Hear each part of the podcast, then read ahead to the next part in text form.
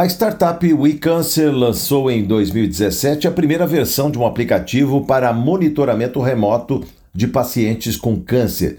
Por sua eficiência em aproximar as equipes médicas das pessoas em tratamento oncológico, a plataforma já conta com a adesão de diversos hospitais, possui mais de 2.500 usuários e realiza, em média, 800 atendimentos por mês. Agora, a empresa acaba de ter um projeto aprovado no programa da FAPESP de Pesquisa Inovativa em Pequenas Empresas, o PIP com o objetivo de desenvolver uma modelagem preventiva em relação às hospitalizações, agregando ao aplicativo tecnologias de inteligência artificial e machine learning.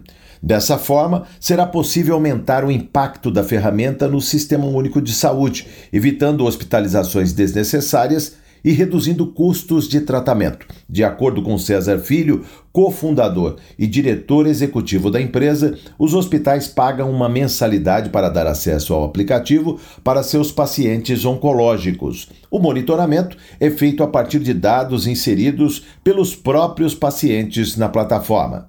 Nossos produtos tecnológicos incluem o aplicativo, acessado gratuitamente pelos pacientes, e um dashboard, por meio do qual os profissionais os acompanham. Além disso, a plataforma oferece uma área de gerenciamento de sintomas, outra de organização das jornadas de tratamento, além de uma com conteúdo informativo e um chat, por meio do qual o paciente consegue interagir diretamente com a equipe de enfermagem. Com informações de Fábio de Castro, da agência FAPESP e Jorge Machado, para São Paulo FM.